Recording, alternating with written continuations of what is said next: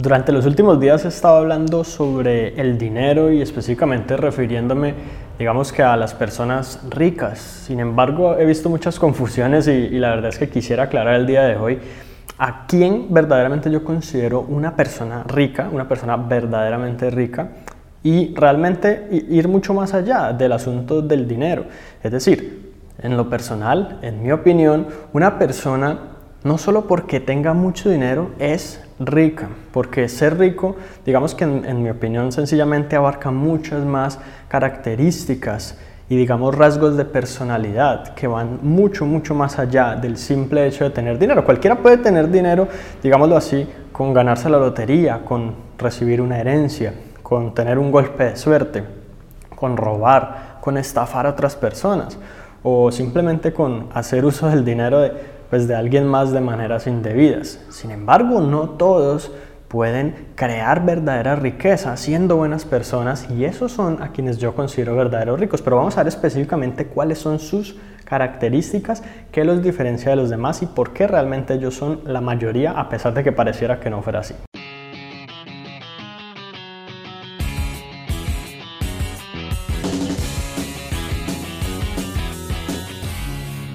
Es muy chistoso que la verdad las personas cuando hablan del dinero se refieren como al de que realmente no es lo más importante en la vida, el dinero no lo es todo, la riqueza no lo es todo, incluso ser rico no es necesariamente tener dinero, es algo que yo le he escuchado a muchas personas decir.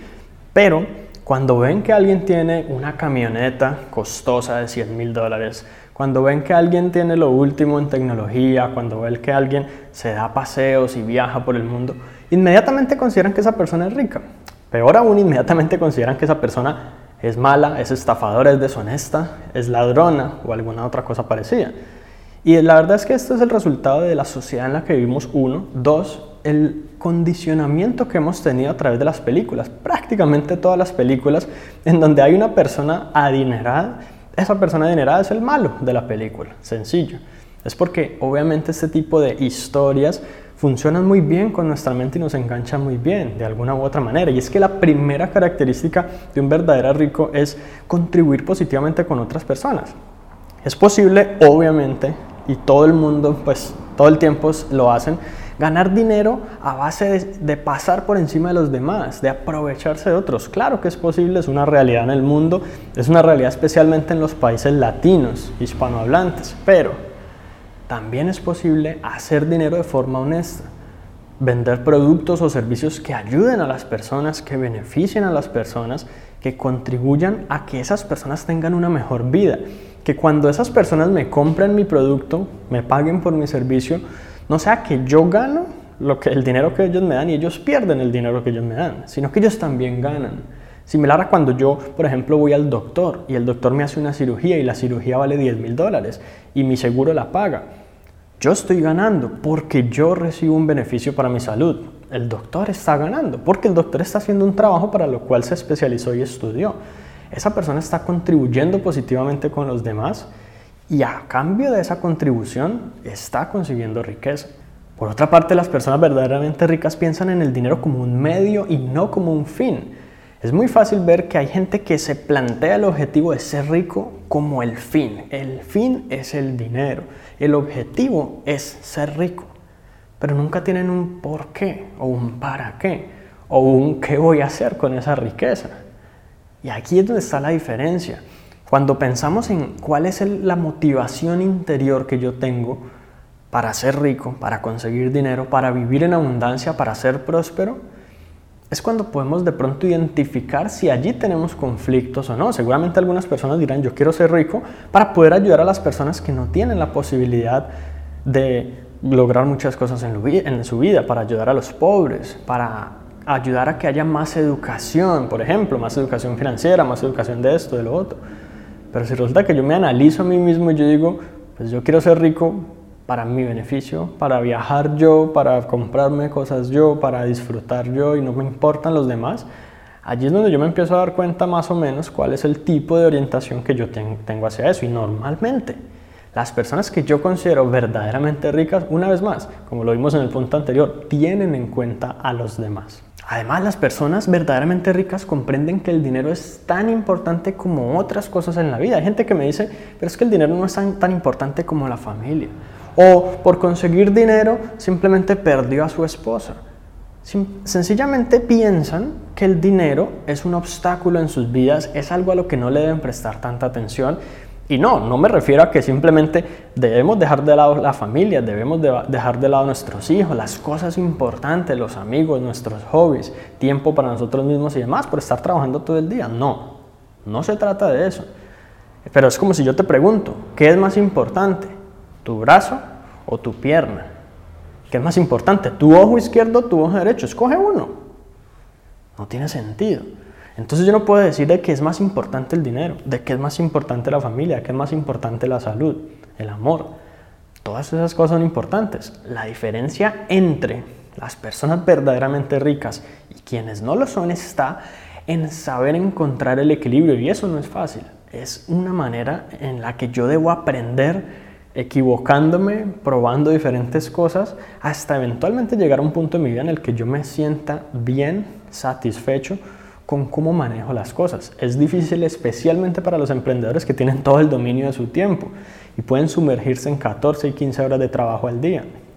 Pero cuando aprendemos a hacerlo, cuando aprendemos a entender y a valorar la importancia que tiene el dinero en nuestra vida, es allí cuando ese dinero, ese recurso deja de ser un problema, deja de ser una fuente de estrés y se convierte para nosotros antes en un factor potenciador y algo que nos puede beneficiar y ayudar a que las otras áreas de nuestra vida, la familia, la salud, los amigos estén incluso en un mejor punto. Algo que caracteriza mucho a las personas verdaderamente ricas es que no, no le huyen a los problemas financieros. Les gusta los problemas financieros, quieren enfrentarse a ellos, tienen la actitud de que cualquier cosa que se les atraviese en términos de problemas económicos la van a poder resolver. Digamos que por esta razón todo el tiempo están en, en un modo mental de solución de problemas estratégico en un modo de toma de decisiones y todo el tiempo están buscando adquirir conocimientos, experiencias que le brinden las herramientas que posteriormente les van a ser útil para esos momentos en los que de alguna u otra manera las cosas no salgan bien. por alguna razón las personas más pobres y de clase media siempre buscan evitar los problemas financieros. Y esto también lo piensan mucho en el sentido en que algunas personas se plantean esa riqueza que quieren lograr pensando en que cuando vayan a ser ricos, esos problemas van a desaparecer y es todo lo contrario. Entonces, pues la verdad es que estas personas simplemente están como en un modo mental de aplastar los problemas financieros que se vengan. Y también estas personas verdaderamente ricas saben que existen montones de maneras de hacer dinero de forma legal, de forma honesta.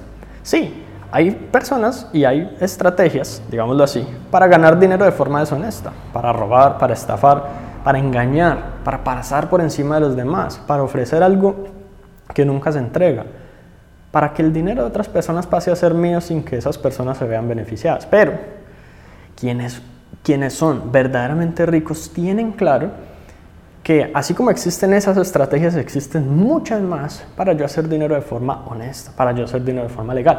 Esta es una de las principales limitaciones mentales, uno de los principales paradigmas que tienen las personas pobres, que tienen las personas de clase media, que ellos se preguntan, pero ¿qué hago? Ellos no ven más allá de buscar un empleo, ellos no ven más allá de, de pronto, montar una empresa o hacer un multinivel mientras que las personas verdaderamente ricas saben y tienen, y puedes incluso tener, tener una lista de 50, 70 maneras de hacer dinero, sin un empleo, de hacer dinero de forma honesta y, y, con estrategias pues, que te permiten generar valor y cumplir con todos los demás requisitos. Algo que forma parte de los hábitos constantes, prácticamente diarios, de una persona verdaderamente rica es el estudio, y especialmente el estudio en lo que tiene que ver con la parte financiera. A diferencia de muchas personas, digámoslo así, pobres, que se quejan de no tener dinero, se quejan de la falta de recursos en su vida, se quejan de la falta de oportunidades y que cuando uno les pregunta cuánto, cuánto tiempo diario dedican a leer, cuántos libros sobre finanzas se ha leído este año, cuántos videos en YouTube se ha visto sobre el tema el día de hoy, el de esta semana, y todo esto es importante porque sencillamente vivimos en un mundo que está cambiando todo el tiempo, en el que tenemos que adaptarnos y en el que la educación financiera. Es vital y es fundamental para aprender a tomar mejores decisiones. Imagínate que tú jugaste una vez un partido de fútbol, por decir algo, o dos o tres veces, y resulta que en algún momento tienes la oportunidad de participar en otro partido de fútbol contra una selección nacional, y resulta que tú eres el jugador más malo de todos, por decirlo de alguna manera. Y simplemente el público pues se burla de ti, te dice cosas, en fin, y tú sales obviamente aburrido, estresado, deprimido, y tú dices, es que yo soy muy malo para el fútbol.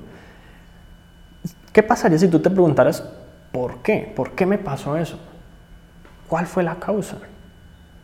Obviamente cualquier persona razonable diría, pues es que no practicaste, no entrenaste. ¿Cuánto tiempo llevas? ¿Cuántos años llevas entrenando? ¿En cuántos partidos has estado? ¿En cuántas selecciones has jugado? ¿Qué preparación tenías para jugar ese partido? Pero cuando se trata del dinero, no estudiamos, no leemos libros, no nos documentamos respecto a la forma mejor de tomar decisiones respecto a las finanzas personales y queremos ser excelentes con el dinero. O cuando no lo somos, simplemente culpamos al gobierno, culpamos a los empresarios, culpamos a la falta de oportunidades, a la falta de empleo, culpamos a nuestro país, culpamos a cualquier persona, cosa, lo que sea, menos a nosotros mismos por esa falta de educación. Y finalmente una persona verdaderamente rica sabe que no todo en la vida es dinero y por lo tanto no le teme a caer en la quiebra. A veces toma decisiones que simplemente no son perfectas porque ningún ser humano es perfecto. Una persona que ha conseguido la riqueza no es perfecta respecto al dinero y probablemente ha fracasado más y ha tomado más malas decisiones con respecto al dinero que una persona pobre que seguramente no ha arriesgado mayor cosa o una persona, digámoslo así, de clase media. Y ojo, yo quiero aclarar algo acá y es que cuando me refiero a personas ricas y a personas pobres, no me refiero ni a que esa persona por ser pobre es mala persona, ni a algo estrictamente personal. Me refiero a su estado, digámoslo así, más que todo mental, en términos de cómo maneja el dinero. Porque como te digo, una persona verdaderamente rica no le teme a caer en la quiebra. ¿Qué pasa si cae en la quiebra? ¿Deja de ser rica? No. ¿Por qué? Porque esa persona todavía tiene las habilidades los conocimientos, la, incluso los contactos con otras personas que le pueden ayudar a resurgir rápidamente de las cenizas, rápidamente, y esa es la clave. Entonces, cuando una persona, digámoslo así, pobre, se enfrenta a dificultades financieras en la vida, versus cuando una persona rica lo hace, pues el nivel de preparación, el nivel de habilidades, la actitud que se tiene son muy diferentes. Eso no hace que uno sea mejor que el otro, son dos personas diferentes. Es como cuando una persona sabe montar patineta y otra no, cuando una persona sabe jugar fútbol y otra no. No es que el que sabe jugar fútbol es mejor que el que no sabe. Simplemente hablamos de que el que sabe jugar fútbol cuenta con un conjunto de habilidades que le permite lograr un objetivo, específicamente. Pero el que no pues sencillamente puede o quejarse toda su vida por no ser capaz o decir que la culpa es del balón, que la culpa es del estadio, que la culpa es que llovió y entonces se mojó la grama y no pude jugar bien fútbol. O dedicarse realmente a desarrollar esas habilidades, a convertirse en un mejor jugador o a simplemente decir esto no es lo mío y listo. No voy a dedicarme a ello y no voy a sentirme mal por ello tampoco. Ya depende obviamente de qué lado pues quieras estar en tu caso. Así que eso es todo por ahora y espero que te haya gustado este episodio. Si fue así, recuerda suscribirte al podcast para que recibas una notificación en cuanto publique nuevos episodios. Si conoces a alguien a quien pueda servir esta información, compártesela para que ellos también puedan mejorar sus vidas paso a paso.